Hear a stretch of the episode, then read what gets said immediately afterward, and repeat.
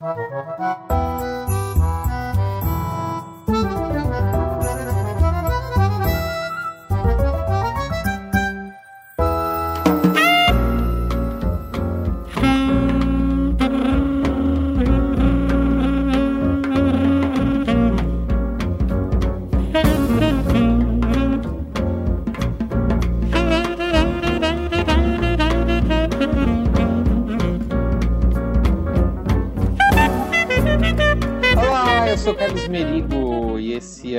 último Braincast especial, Mileira? A gente acabou pulando, né? Ah, a gente faz quando a gente quer, né? A gente não tem chefe. Eu acho que foi uma boa decisão aí pular programa, porque a gente acabou pegando agora, vamos falar, até o final do festival, né? Você teve agora no, nos dois últimos dias, acabou hoje. Direto de Cannes. Como diriam os franceses, ou os brasileiros também.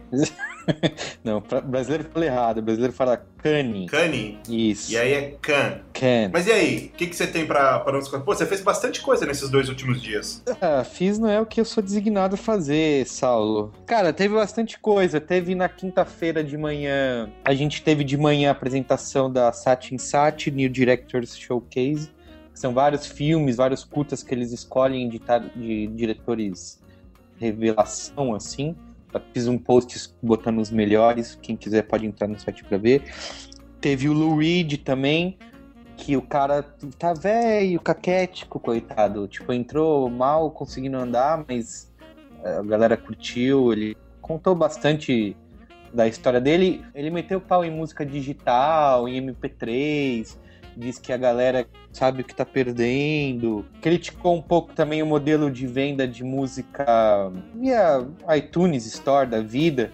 Ele até fez uma brincadeira lá dizendo que quando ele vendeu, quando ele gravou o primeiro disco dele, ele gravou, ele ganhou, sei lá, 5 dólares para gravar e aí ele falou, aí não, não é muito diferente de hoje, é o que a gente ganha vendendo música digital. Muito difícil a gente tentar acreditar nisso que ele tá falando, partindo, assim, se a gente partir do ponto de vista de que ele é um cara da velha guarda, é um cara que viveu a, o grande glamour, a época de que as coisas eram diferentes. Tipo, se você olha os artistas de hoje em dia, eles não sofrem com isso, né? Lógico, não, eles, eles até gostam. Ele, ele falou assim que, por exemplo, lançar um disco hoje em dia é uma coisa completamente promocional, sabe? Você é só fazer promoção para você fazer show e participar de eventos, etc. É, ele falou que, só, que esse modelo de hoje só beneficia a Apple, né? Que os artistas levam centavos e tal.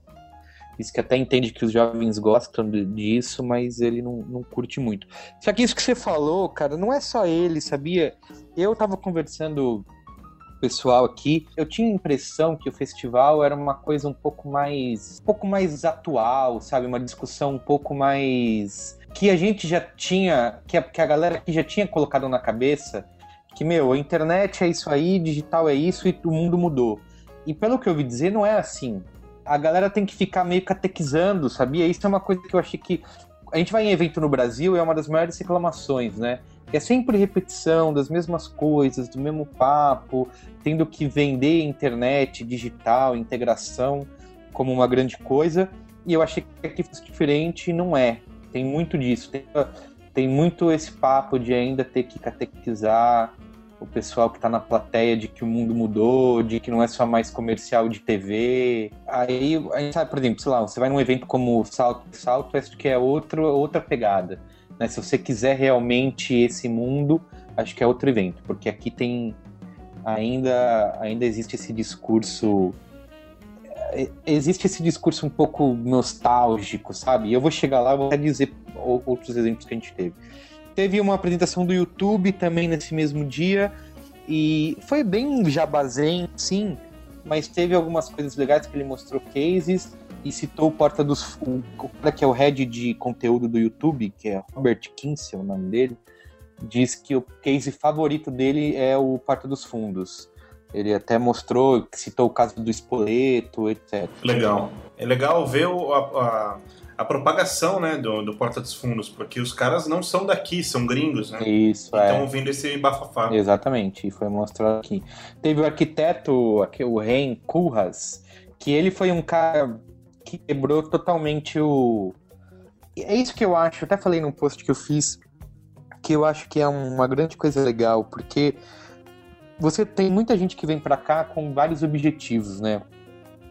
É, ou as agências querem mostrar quem, quem é mais foda e traz cada uma disputa quem traz a melhor celebridade, a celebridade de maior sucesso, ou tem as empresas que querem geralmente grupos, veículos, sites, grupos de mídia querem fazer jabá, né? E aí eu acho que no caso desse arquiteto que foi a Ogilvy que trouxe, é uma coisa legal porque você traz um cara que é criativo, que produz um trabalho para vir falar sobre isso, sabe? Sobre criatividade, sobre o que inspira ele, sobre o processo dele. E é isso que eu achei legal, assim, de... Ele não estava ali com nenhuma agenda, sabe? Ele não precisava... Não estava ali para se vender e não estava ali para fazer jabá de, da agência. Ele estava ali para realmente passar uma visão dele e eu gostaria que tivesse mais isso no festival.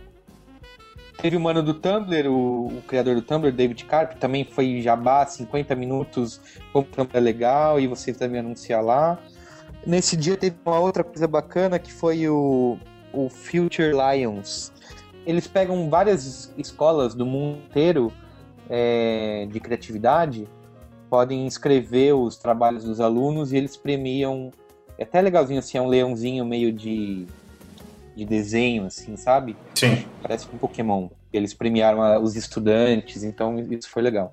E no fim do dia teve também uma apresentação do Circo de Soleil, que começou legal, com, com mostrando como que é, como, como eles se consideram é, uma empresa criativa, o que, que eles fazem, mas também terminou em Jabá depois da agência que trouxe eles. E o cara até falou na cara dura que, que tava ali que queria parceria. Então, Ninguém tem nem vergonha. Caramba, cara, é a sopa, sopa de jabá, assim, no geral. Total, total, total. É muito e é muito aberto, assim. A galera chega, meu, eu tô aqui, tô a fim de, tô aqui, quero arrumar parceiro para botar esse negócio em pé, entendeu? É. E, é, e é isso, e rola muito isso. Assim. Uma coisa que me chamou muita atenção e que você postou no Instagram do B9, é, não é em relação à quinta, mas é em relação a hoje, o último dia, você postou uma foto de uma uma apresentação que eu estava vendo, e aí tinha uma foto do, do Dishonored, do jogo, e você, e você comentou no texto uh, sobre o cara ter citado os fracassos no lançamento do projeto, e você disse, é, coisa, coisa muito rara por aqui, alguém falar que errou. É, quase milagre. É. Não, porque, é, é exatamente, porque a, tem muito disso, assim, ah, o case foi muito... Cara, assim, as pessoas que, que estão num evento como esse, eu imagino, eu espero que seja assim, senão tá tudo errado.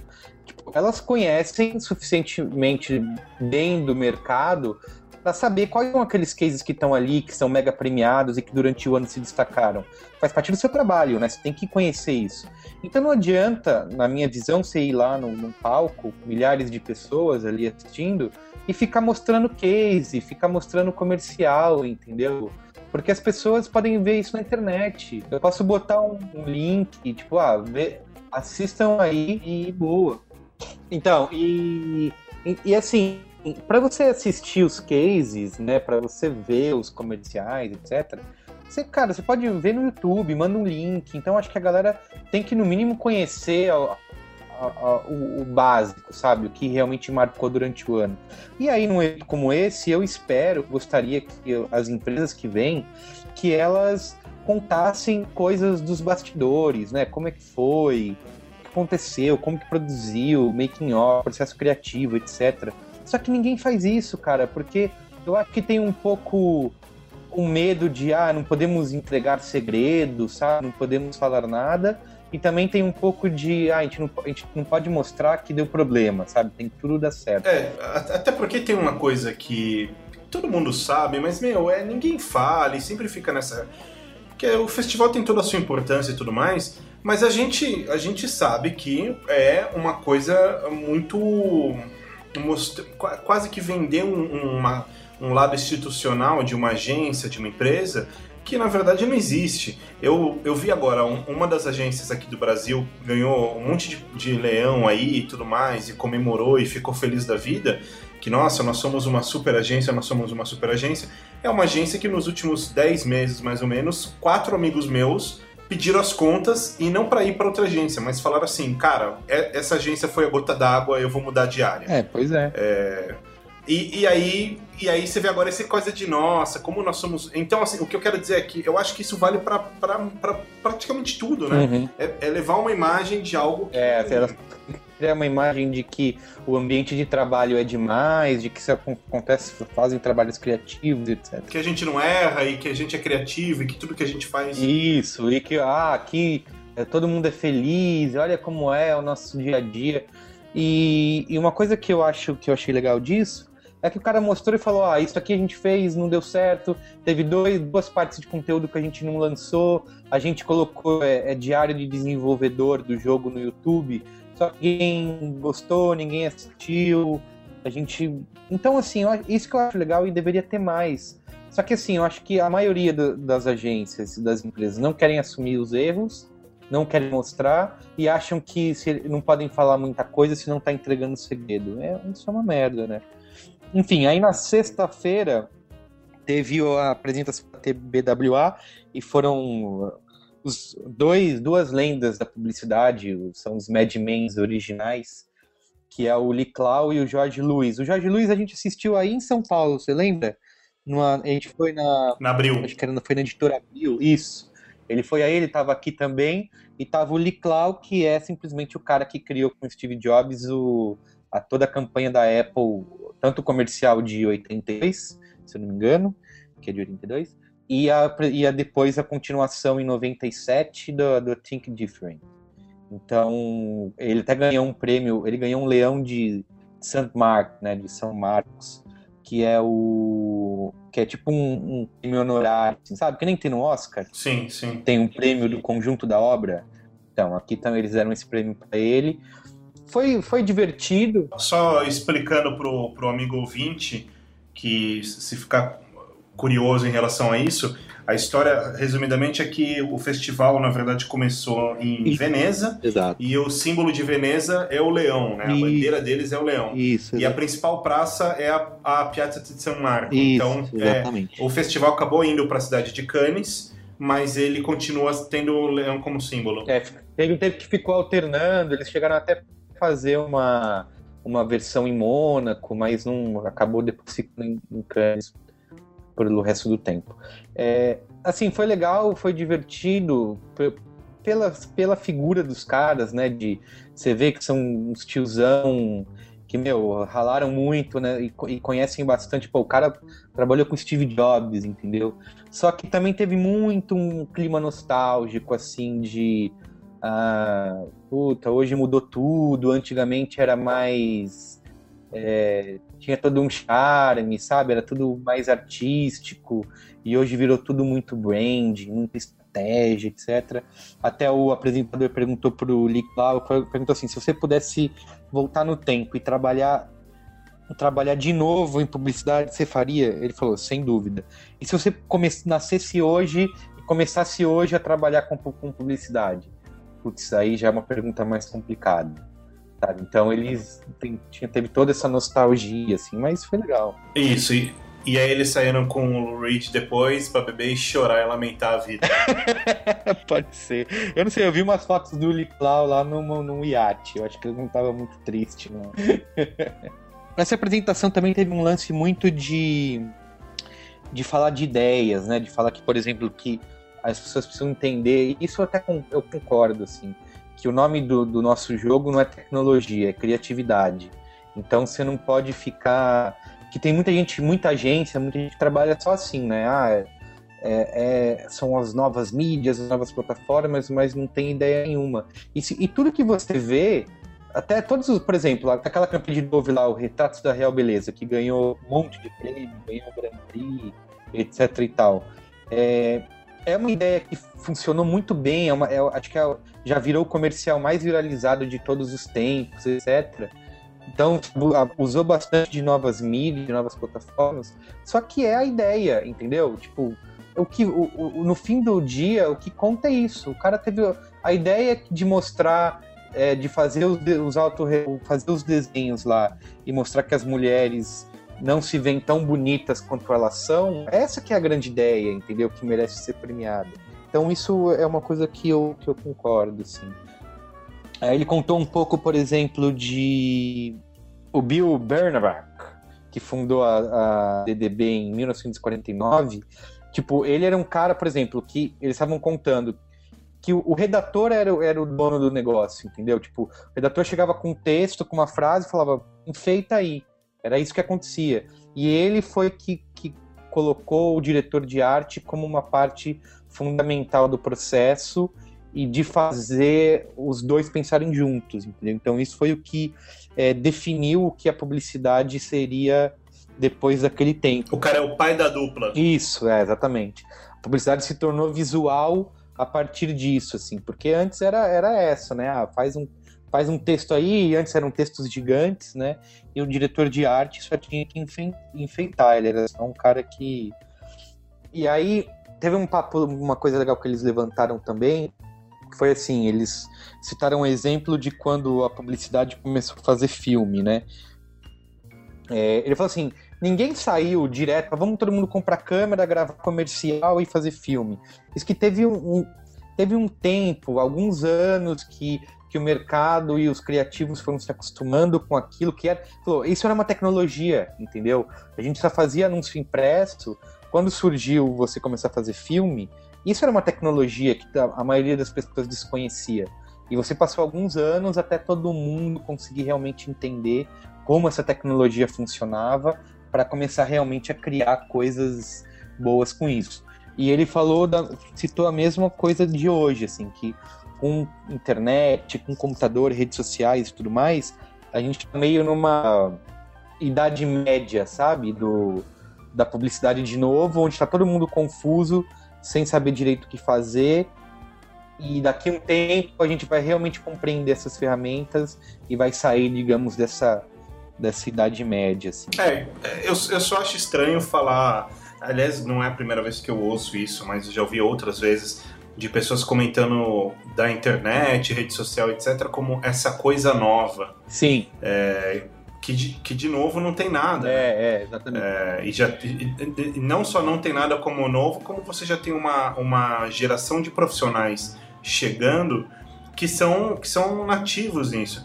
É, às vezes eu, eu olho o seu próprio filho, assim, e eu já uma vez me peguei pensando nisso, falando assim, caramba, ele tá nascendo numa época em que, cara, tela touch, tem tudo, tem conexão 24 horas por dia. E... A gente, hum, primeiro que boa parte da nossa vida isso nem existia, e quando passou a existir custava uma puta grana e era só de madrugada. É, então, é, é, é, é uma geração de profissionais que, que vem por aí, que já tá chegando, que, que não olha isso como, ah, nossa, isso é novo, olha, a internet é novidade.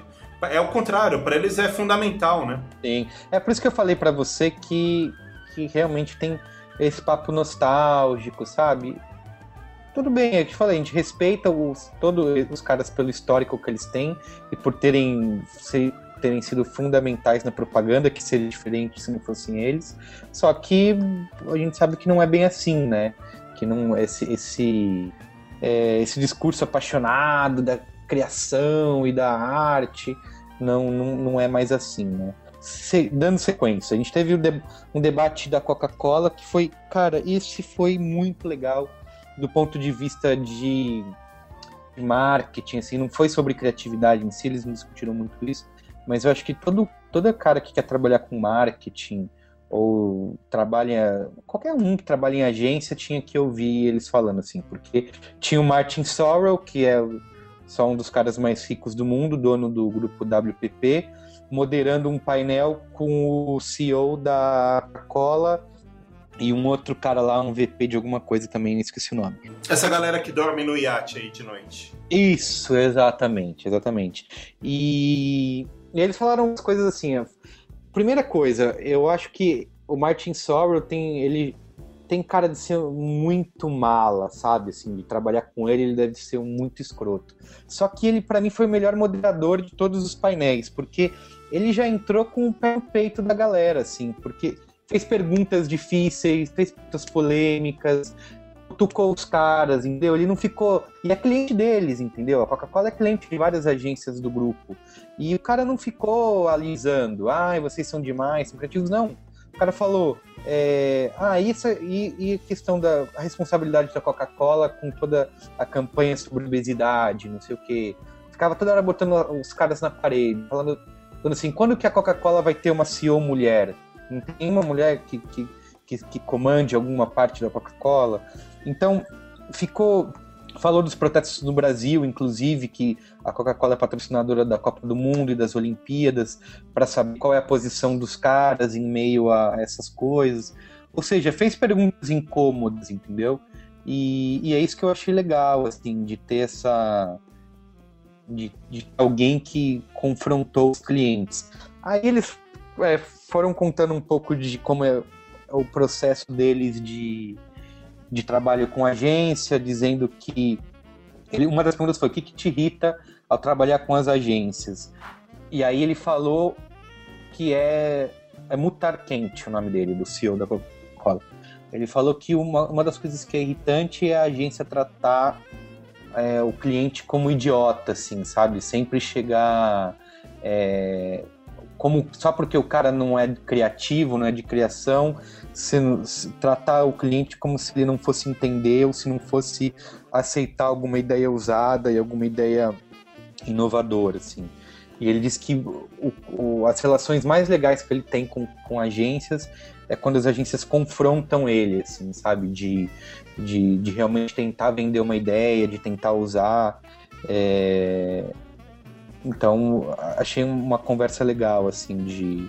Aí ele falou que a, o mote da Coca-Cola no mundo inteiro tem sido, todas as campanhas, tem sido ser bem clara e, sim, e simplificada para funcionar de forma global. É, tem cada vez mais é, fazendo filmes e campanhas que funcionem no mundo inteiro. E aí teve uma outra coisa legal também que o Martin Sorrell fez, que eles ficaram falando, ah, que a gente investe em social, em mobile, nananã.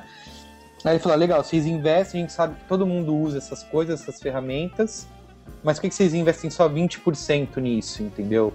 E o resto de 80% é só mídia tradicional. Então é isso que eu achei legal, assim, o cara deu essa. A provocada que ninguém tinha feito. Isso, exatamente, exatamente. Que eu acho que poderia ter. Uma coisa que todo mundo. Esse politicamente correto que eu acho que incomoda, sabe? Porque você não precisa falar com respeito e você não precisa ser escroto com ninguém. Mas o papel de quem modera alguma coisa é provocar. Se você só levanta a bola pro cara cortar, não adianta, entendeu? Tem a maioria dos painéis e do, dos moderadores fazem isso. Ficam levantando a bola para o cara que é um entrevistado é, cortar e, e, fazer o ponto, sabe? É, mas você imagina a situação do jogo de interesse que tem por trás, né? Quer dizer, é, é uma grande rede de network que o cara tá super interessado em, em fazer negócio. Então, deve rolar muito esse pensamento de eu não vou pisar no colo desse cara porque amanhã ele pode estar comigo. Aí se você, se você for pensar que tipo o Martin Storer tá cagando, pode fazer o que ele o que ele quiser, entendeu? Então, foda-se. É, então foda-se. Aí depois teve uma apresentação da IBM que foi também um pouco clichêzona, mas foi legal porque eles levaram um cientista russo lá, sei lá o que, que fez, que mexeu nos átomos para fazer aquela menor, o menor filme do mundo lá, que é o quem procurar no B9 vai achar isso daí, que é uma animação feita com átomos. Levou o cara lá para contar isso, foi legal. Aí teve um, um, outro painel também interessante, foi da Heineken. É o Jean-François, que é o CEO da Heineken, e o Maurício Levy, que é o CEO da Grupo Publicis. Também não teve, não teve nada de. ninguém confrontou ninguém, mas teve um, um alguma, alguns papos legais, algumas uh, insights bacanas assim de, de bater em, em, pesquisa, né? E é legal você ver o cliente fazendo isso, assim.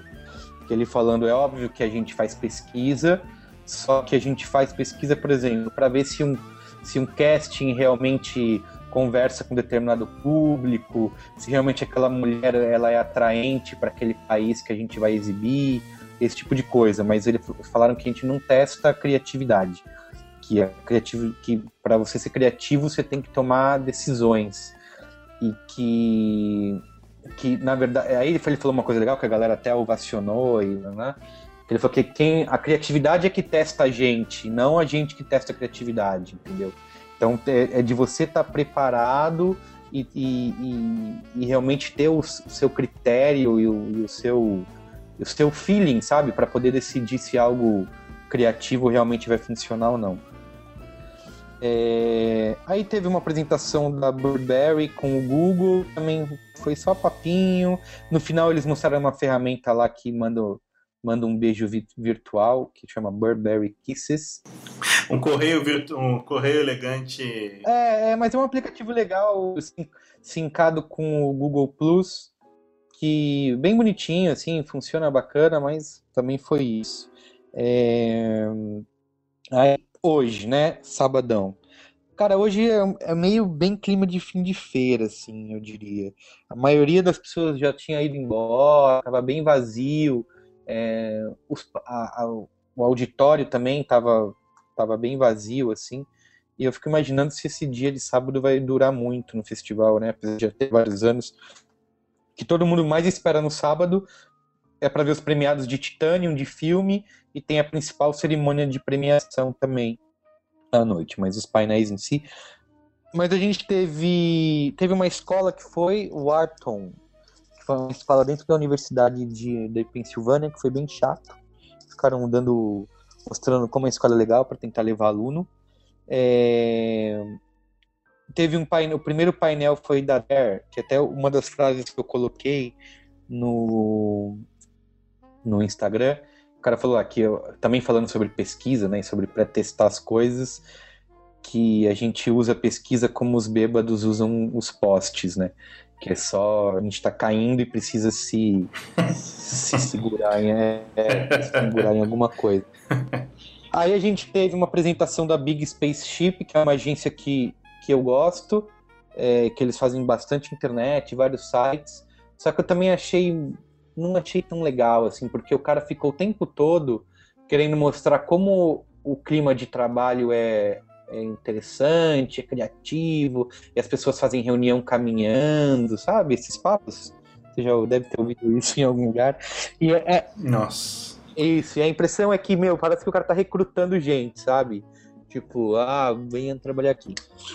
Teve uma que foi bem legal, que chama. O título era é, being the underdog, né, sendo o vira-lata, assim. Que eles, a proposta eles levaram quatro caras, se eu não me engano. Teve um da Guatemala, teve um da Lituânia, teve um da onde mais, é... Romênia, sei lá, alguma coisa assim. Levando só caras de, de microagências nesses países é, ermos, sabe?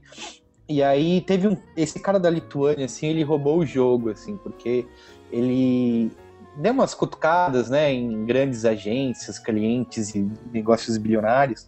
E aí ele falou assim: o problema dessas pessoas é que elas sempre deixam de, de ter o pensamento é, que o, um underdog teria, né? Porque o underdog não tem nada a perder. O cara precisa.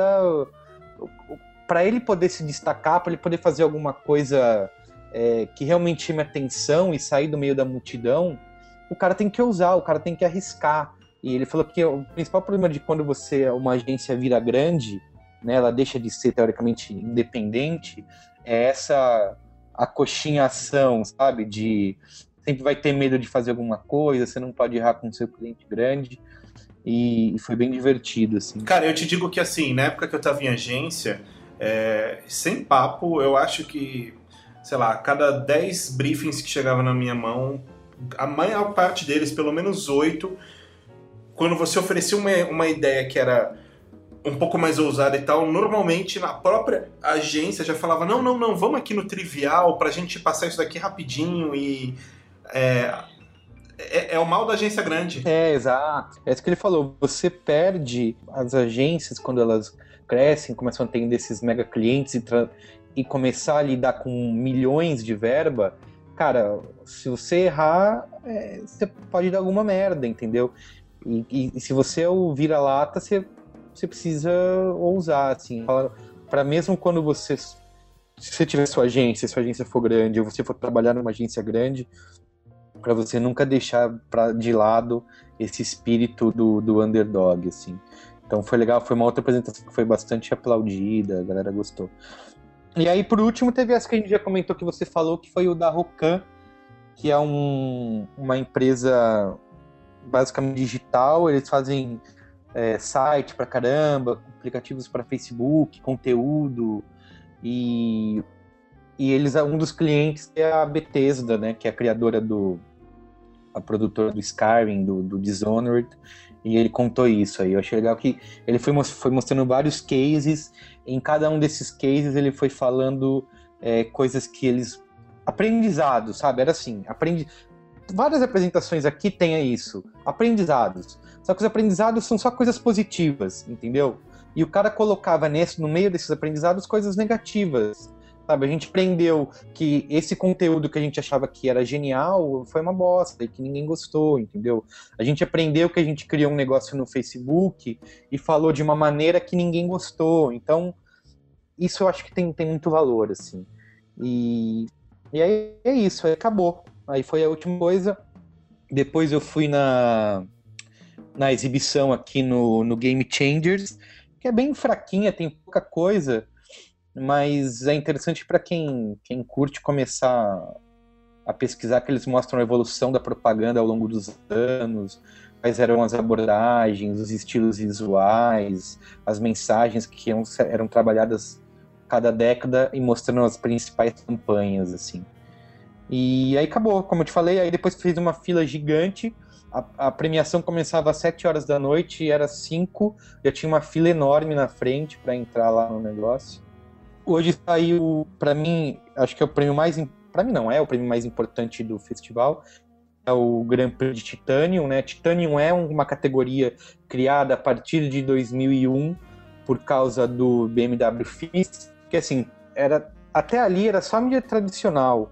Cyber era banner, né? Então, quando surgiu o BMW Filmes, que era um projeto de conteúdo na internet, online e, e, e também distribuído via DVD, eles não sabiam onde premiar isso, né? Não tinha, não tinha categoria para premiar um projeto desse, porque não era televisão, é, não era só banner, é, não era print, não era outdoor.